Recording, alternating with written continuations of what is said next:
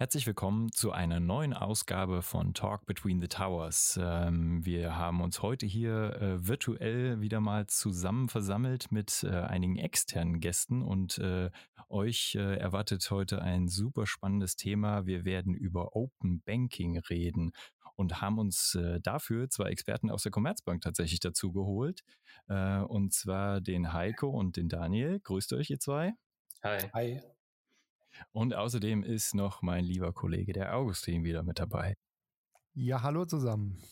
Genau, Open Banking. Also ich äh, habe ja auch, wir haben da schon viel drüber gesprochen, habe ja auch eine Bankhistorie. Äh, das heißt, Open Banking ist mir ein Begriff. Ich komme auch so ein bisschen aus dem Bereich Zahlungsverkehr und äh, wenn ich mich so zurückerinnere, ist schon eine Weile her, aber das waren, glaube ich, so die ersten Ansätze, wo man drüber nachgedacht hat, was könnte man mit äh, so Zahlungsverkehrstransaktionsdaten außer in der Bank oder vielleicht auch für die Bank noch anderes anfangen, als sie auf dem Kontoauszug oder auszudrucken oder in einem Online-Banking anzuzeigen.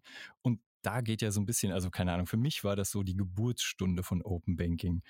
Aber ähm, Daniel, möchtest du vielleicht mal sagen, was Open Banking eigentlich für dich ist oder was Open Banking generell ist und äh, ob das vielleicht noch ein bisschen mehr ist als das, was ich im Kopf habe? Ja, klar, Dirk. Vorschlag vielleicht zunächst, ich würde mich mal ganz kurz vorstellen, damit die Zuhörer auch wissen, äh, wer ich bin. Unbedingt, entschuldige bitte.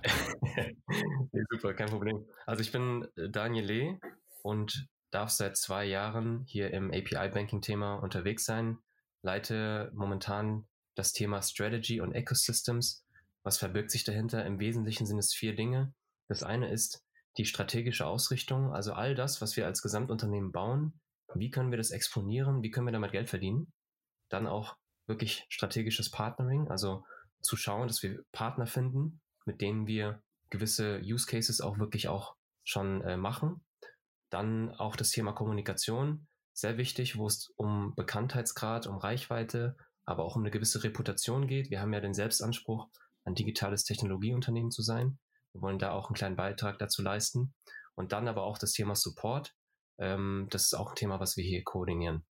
Und ja, seit sieben Jahren bin ich bei der Commerzbank, vorher als Projektleiter unterwegs, bin eingestiegen über ein Trainee-Programm. Und wenn ich nicht in der Bank bin, dann bin ich sehr sportbegeistert, aktiv und passiv. Und äh, ja, für Videografie kann ich mich auch sehr begeistern. Das mache ich auch super gerne. Vielleicht das einmal so vorab als Person. Sehr cool, danke dir für den Einblick. Ja. Genau. Dann äh, geben wir doch direkt dem Heiko noch die Chance, auch ein paar Worte zu sich zu sagen und dann steigen wir wirklich ins Thema ein. Sehr gerne, danke Dick. Ähm, ja, ich bin Heiko, Heiko Dosch. Ich ähm, bin in Daniels Team ähm, für den einen ähm, der vier Bereiche ähm, hauptsächlich ähm, zuständig, nämlich die Kommunikation. Ich bin jetzt auch schon seit 2018 äh, im Cluster, im API äh, Banking Cluster und bin seit insgesamt über zwölf Jahren schon in der Commerzbank, ähm, habe davor lange Zeit in, ähm, im Privatkundenmarketing äh, mich ausgetobt und ähm, viele Kampagnen gemacht und ähm, bin jetzt eben ähm, seit einiger Zeit äh, im etwas erklärungsbedürftigeren ähm, Bereich äh, unterwegs. Und ähm, ja, freue mich äh, sehr, dass äh, wir heute hier sein können und ähm, das ähm, mit euch zusammen machen können.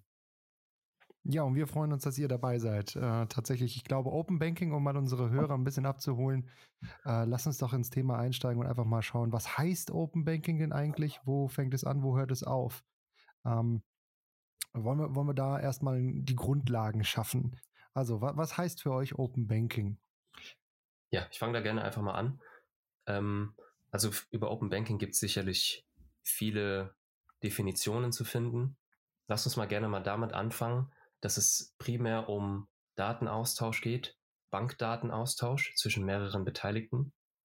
Für uns ist API viel mehr als nur zum Beispiel Payment APIs. Es ist für uns auch viel mehr als eine API für Kontostandsabfrage. Es ist auch keine neue Plattform. Es ist äh, viel mehr. Das Hauptziel ist, sollte es eigentlich sein, dass wir viel mehr und viel besser im Interesse des Kunden handeln können. Und dafür ein Beispiel. Ne? Also wenn wenn ein Kunde, ein Kunde zum Beispiel zu uns kommt und eine Baufi haben möchte, eine Baufinanzierung, dann ist selten das Bedürfnis des Kunden die Baufi tatsächlich, sondern der Wohntraum dahinter. Und wir können mit unseren Finanztransaktionen können wir ein Mittler oder ein Erfüllungsgehilfe dessen sein. Und Open Banking kann helfen, genau dieses Thema viel leichter zu machen. Und wenn wir dann in Richtung Customer Journey denken und wir bleiben mal bei dem Thema Wohntraum oder auch äh, Bauvieh, dann gibt es in der Customer Journey viel, viel mehr Schritte als nur die Finanzierung. Da könnte noch ein Kredit dazugehören, da kann auch eine Notarvermittlung dazugehören und so weiter und so fort. Und Open Banking heißt dann für uns, dass wir uns viel mehr auf unsere Stärken konzentrieren können. Wo können wir in dieser Customer Journey einen Beitrag dazu leisten? In dem Falle auch jetzt ne, über, über API zum Beispiel. Wir haben das Thema auch mal versucht unterzuschreiben. Wir haben jetzt vor, vor kurzem ein White Paper veröffentlicht. Das haben wir zusammen mit der mit dem Business Engineering Institute St. Gallen gemacht. Und da haben wir so ein kleines Modell entworfen. Wir haben da so vier Bausteine für Open Banking rausgegriffen. Das ist zum einen mhm. Daten, die man unbedingt braucht. Davor braucht man eigentlich tatsächlich noch eine gewisse Infrastruktur, um überhaupt diese Daten auch zur Verfügung stellen zu können. Es geht auch um Kollaboration, also wirklich auch um Zusammenarbeit innerhalb des Unternehmens, aber auch mit externen Partnern. Und um das wirklich skalierfähig machen zu können, ist der, die, die Kultur mindestens genauso wichtig. Also diese vier Bausteine braucht man. Was kann man damit erreichen, wenn es ein gutes Zusammenspiel gibt? Man kann Innovation heben. Und wenn man diese Innovation heben kann, dann kommen, wieder, kommen wir wieder zu dem Punkt, was ich am Anfang auch erwähnen hatte, dass man im Interesse des Kunden handeln kann. Dann haben wir wirklich User Value auch in der Mitte. Okay, das äh, hört sich grundsätzlich gut an, weil diese Kundenzentriertheit ist ja, wie wir mittlerweile alle gelernt haben, super wichtig. Bevor wir da nochmal drauf eingehen, eine Frage. Du hast die die eine Magic äh, ähm, ähm, Zutat für Open Banking genannt, äh, API, ähm, damit unsere Zuhörerinnen und Zuhörer das zu Hause richtig einordnen können. Also API, Application Programmable Interface, glaube ich.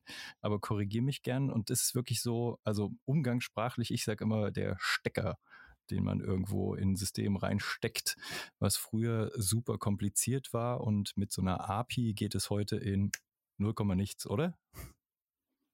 Ja, sehr gut. Das war, war auch eine, eine Veranschaulichung, die wir auch oft gerne gebrauchen. Ne? Ähm, den Stecker, den benutzt man dann auch, wenn man eine Steckdosenleiste vielleicht zur Verfügung hat. Und dann kann man immer reinstöpseln, rausstöpseln. Das Stöpseln bezieht sich hier in dem Falle darauf, dass man einen Service konsumieren kann oder dann auch, wenn man ihn nicht mehr braucht, dann nicht mehr konsumiert. Dann zieht man den Stecker wieder raus. Aber so im Groben kann man sich APIs tatsächlich vorstellen, ja.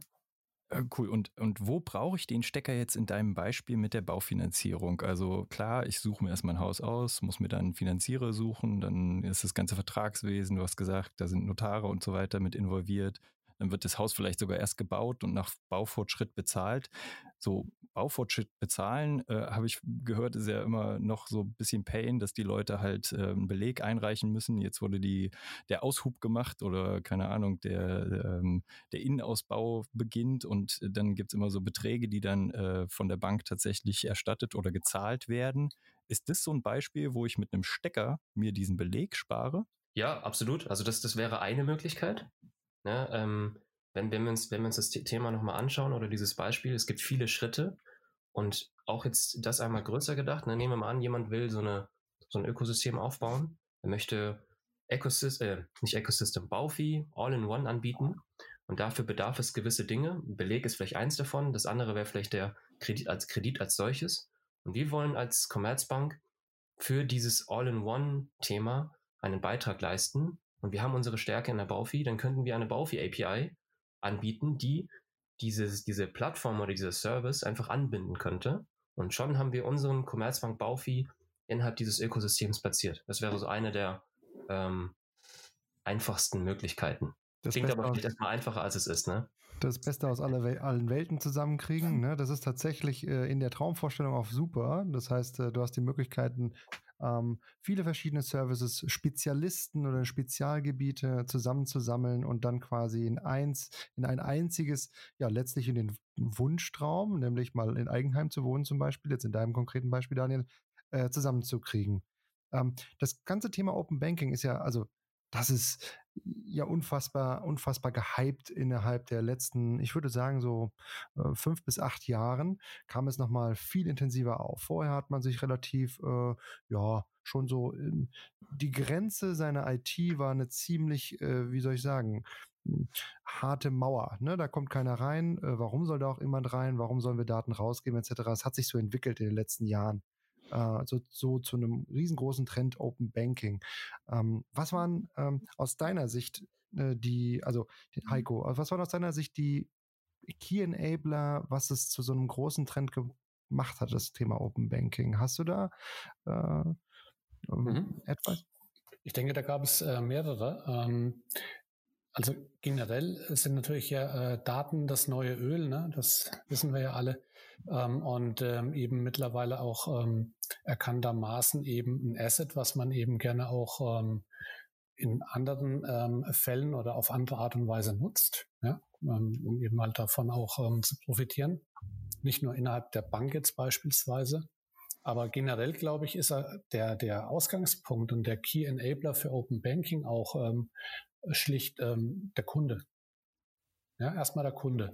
Ähm, wir wissen, äh, dass in den letzten Jahren, ähm, sprachst du eben so von, keine Ahnung, acht oder ähm, mehrere Jahre zurück auch schon, haben äh, die Kunden, die, die ähm, Consumer, die User ähm, im Prinzip immer mehr Angebote bekommen, die sie ein Stück weit verwöhnt haben, ja, die ihnen einfach ähm, neue Services ähm, auch eine neue ähm, User Interfaces, neue User Experience äh, beschert haben, ja. Angefangen von irgendwelchen Airbnbs und, und Ubers und wie sie alle heißen. Ihr kennt die Beispiele sicherlich. Einfach eine gewisse Art von neuen Standard ähm, für ähm, Service Offerings, ja, für, für Serviceangebote.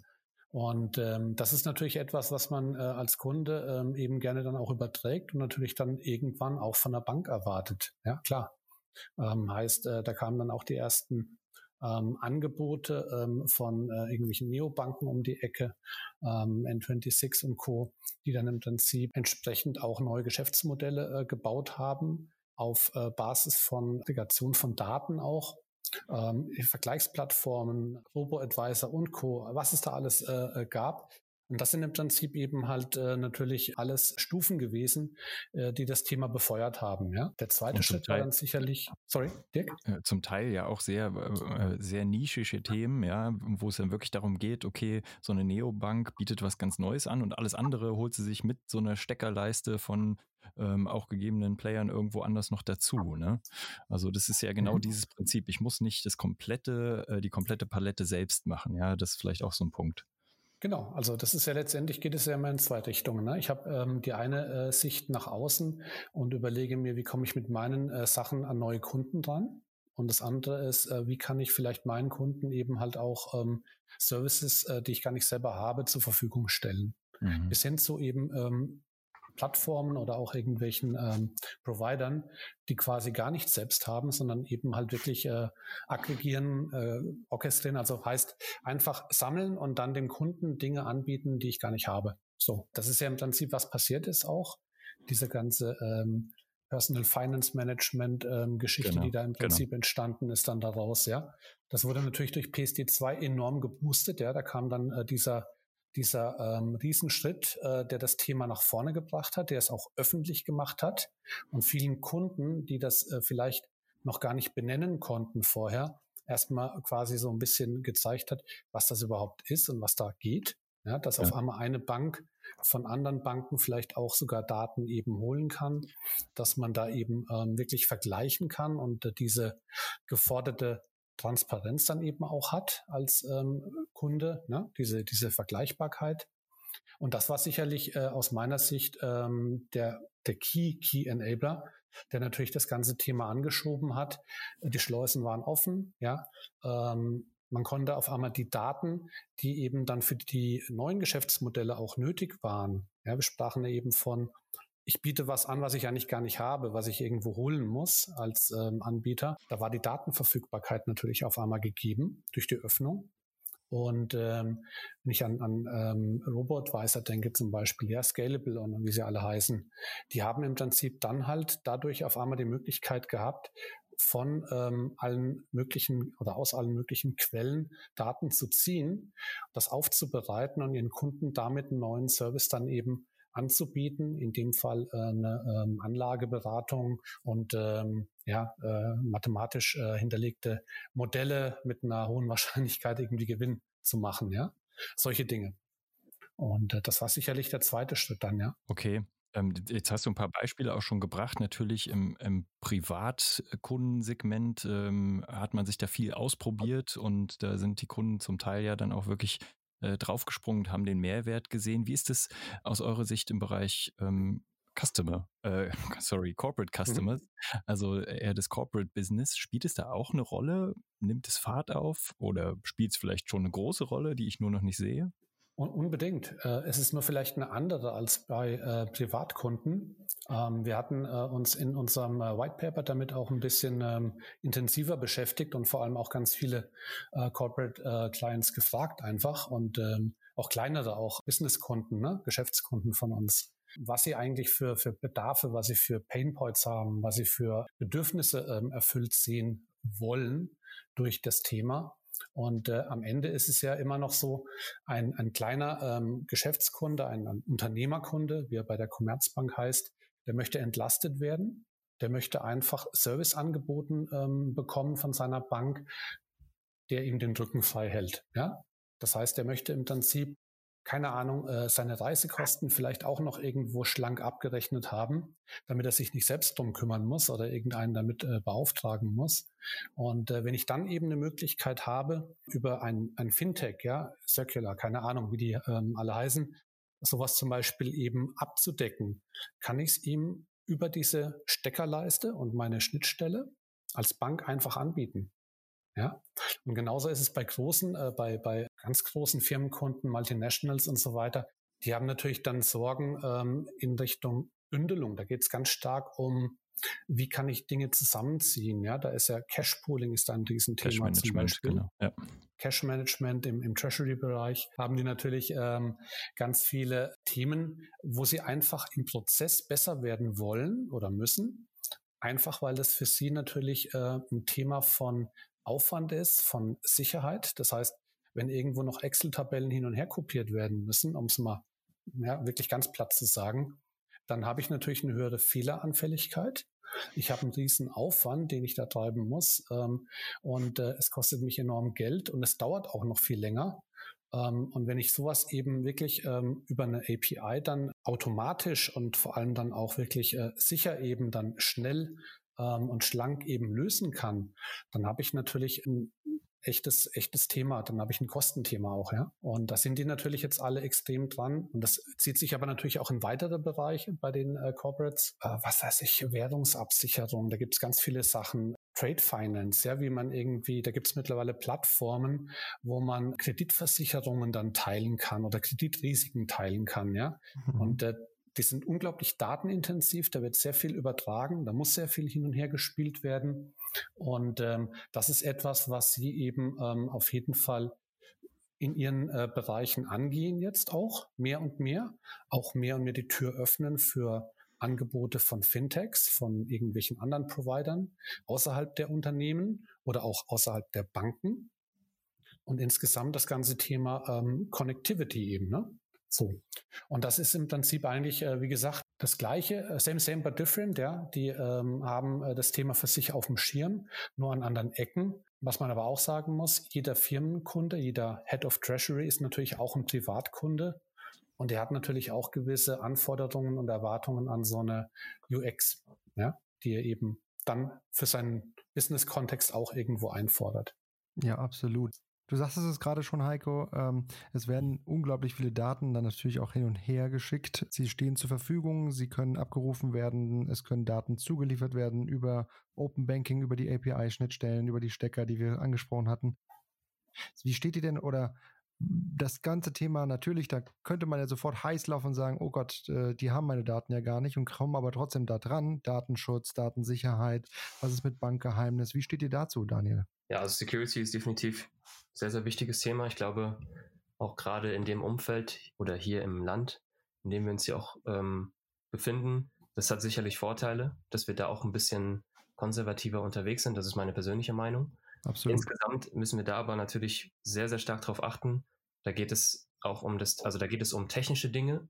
Also wie stellen wir APIs zur Verfügung? Wie können wir äh, sicherstellen, dass die richtigen Parteien ähm, die Zugriff bekommen auf APIs Ja, da, da könnten wir jetzt über OAuth sprechen oder über Pseudonymisierung äh, und so weiter und so fort. Aber vielleicht auch ein sehr zentrales Thema Consent Management. Also ähm, Stand jetzt ist es so, dass kein Kunde oder dass wir keine Kundendaten verwenden, wenn nicht der Kunde explizit dafür zustimmt, dass wir das auch tun. Und ich glaube, das ist einer der wichtigsten Punkte, um diese große Stärke, die wir haben, das Vertrauen als Bank, dass wir das auch weiterhin so äh, fortsetzen können, gerade in Zeiten von Ne, denken wir mal an WhatsApp oder an Google und so weiter, wie sie nicht heißen, ne? ähm, wo wir vielleicht alle wissen, ähm, ich habe dabei eigentlich kein so 100% gutes Gefühl, aber ich tue es trotzdem, ja, weil es für mich einen guten Mehrwert hat. Ja, da, da müssen wir nicht unbedingt mitschwimmen. Und ähm, ja, also von daher auf deine Frage zurückzukommen, Sicherheit, ja, sehr wichtiges Thema, aber wir sind da auch confident, dass wir dem auch gerecht werden können. Ja, absolut. Wo, wie du es gerade schon sagtest, ja klar, also entschuldige Dirk, aber äh, es stimmt absolut, bei manchen Dingen, da schlägt einfach äh, die Leichtigkeit oder die, die User, Usability quasi, die, der Zugriff, der Komfort schlägt einfach der Gedanke, hm, ist das eigentlich alles sicher und was machen ja. die mit meinen Daten? Das, das hatten wir auch mal in der Folge. Ja, Absolut, genau. so ist es. So, Dirk, sorry, ich bin dir ins Wort gefallen. Würde ich meinen Kontoauszug mir per WhatsApp schicken lassen wollen oder wenn auch nicht öffentlich posten lassen wollen, ich glaube eher nicht. Nee. Und ich glaube, das ist genau äh, der richtige Punkt, Daniel, ähm, dass, äh, dass wir halt da wirklich die Stärke der Bank auch nach außen zeigen können und es hier um äh, sehr wichtige Informationen, die, die persönlichsten Daten der Kunden geht. Und da muss man einfach drauf gucken. Und ich glaube, wir haben jetzt schon darüber gesprochen, dass sich das äh, große Thema Open Banking ja über viele Jahre mittlerweile entwickelt hat. Und äh, gerade in diesem Bereich, also die richtigen Regeln und äh, die richtigen Methoden auch finden, um diese Sicherheit sicherzustellen. Ähm, das hat ja auch viel mit Technologie zu tun. Und Technologie hat sich gerade in den letzten Jahren auch immer noch viel weiterentwickelt und äh, tut natürlich äh, ähm, auch noch äh, dem, dem Ganzen äh, sein Gutes zubringen, dass, äh, dass das überhaupt möglich wird. Ähm, welche Technologien sind denn so eigentlich die Basis von API? Also wir haben ja jetzt viel über die Möglichkeiten gesprochen, was kann man eigentlich damit machen, äh, wofür ist Open Banking vielleicht auch in Privat- und Firmenkundenbereich gut, aber was stellt denn, was sind denn die Basistechnologien, die man beherrschen muss, vielleicht auch als Bank, äh, um dem wirklich Herr zu werden und da hm, gute Services anzubieten? Ohne APIs kein Open Banking. Also der Stecker ist notwendig. Der Stecker, der Stecker ist unabdingbar. Es geht umgekehrt. Du kannst APIs auch für was anderes nutzen. Haben wir am Anfang in der Bank auch gemacht, ja, intern. Aber letztendlich, wir haben ja auch schon ähm, jetzt lange ähm, drüber gesprochen, dass es um den Datenaustausch geht, ja, um den Datenfluss. Die Öffnung, auch von der Bank, ja, ist ja auch nicht selbstverständlich. Das ist natürlich eine strategische Entscheidung, ob ich mich nach außen eben überhaupt öffne, ob ich ähm, Kunden, Partner, was auch immer anbinde. Hm, aber ich brauche dafür eben die Schnittstellen, überhaupt keine Frage.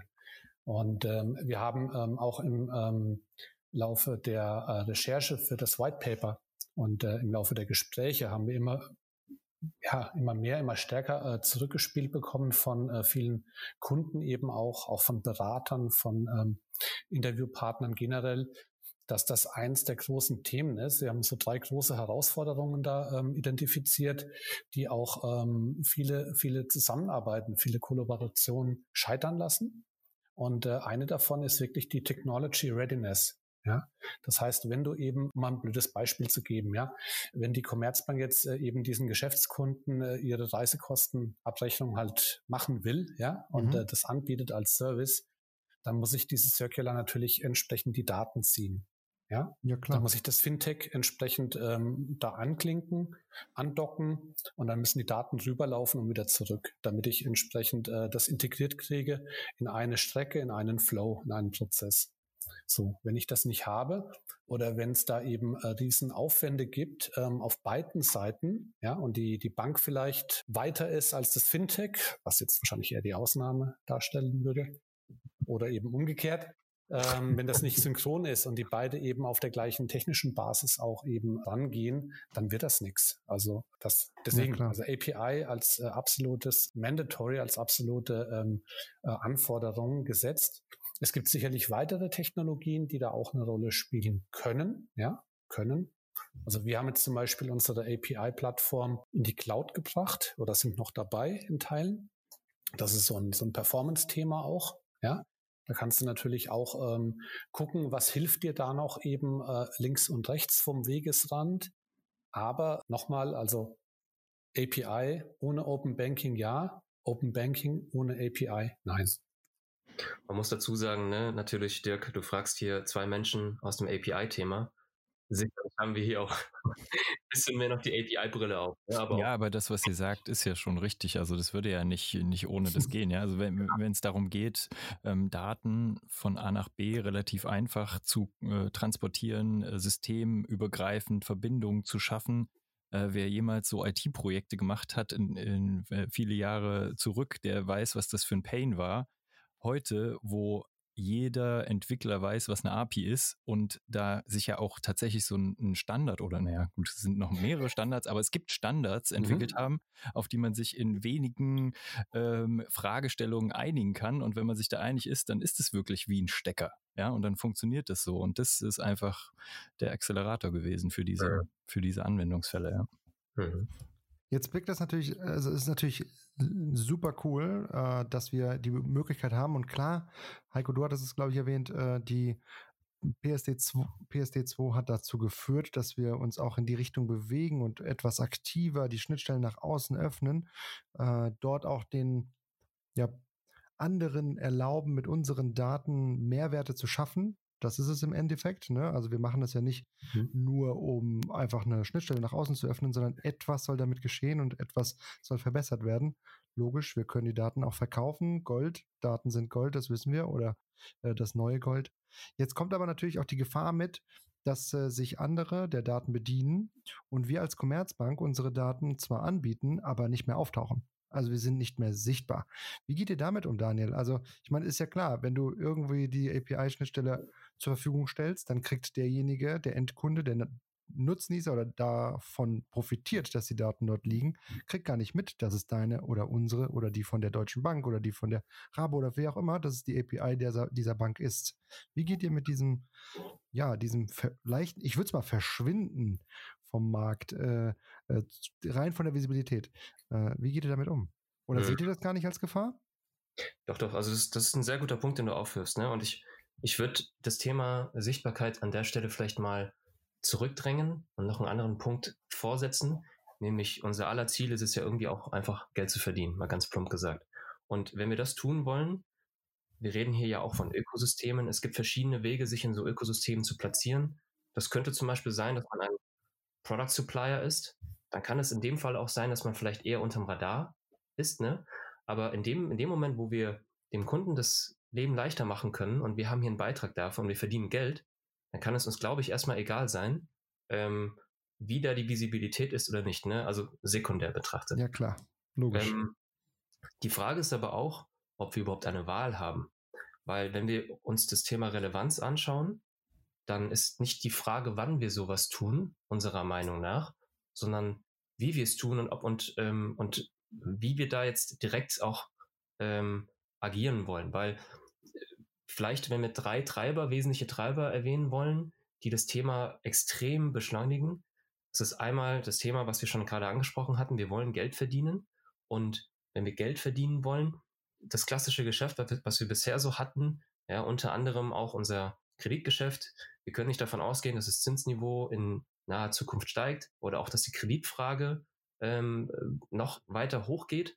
Das heißt, ähm, wir müssen uns Gedanken darüber machen, wie können wir weiterhin Geld verdienen. Natürlich auch bedingt durch die aktuelle Corona-Situation.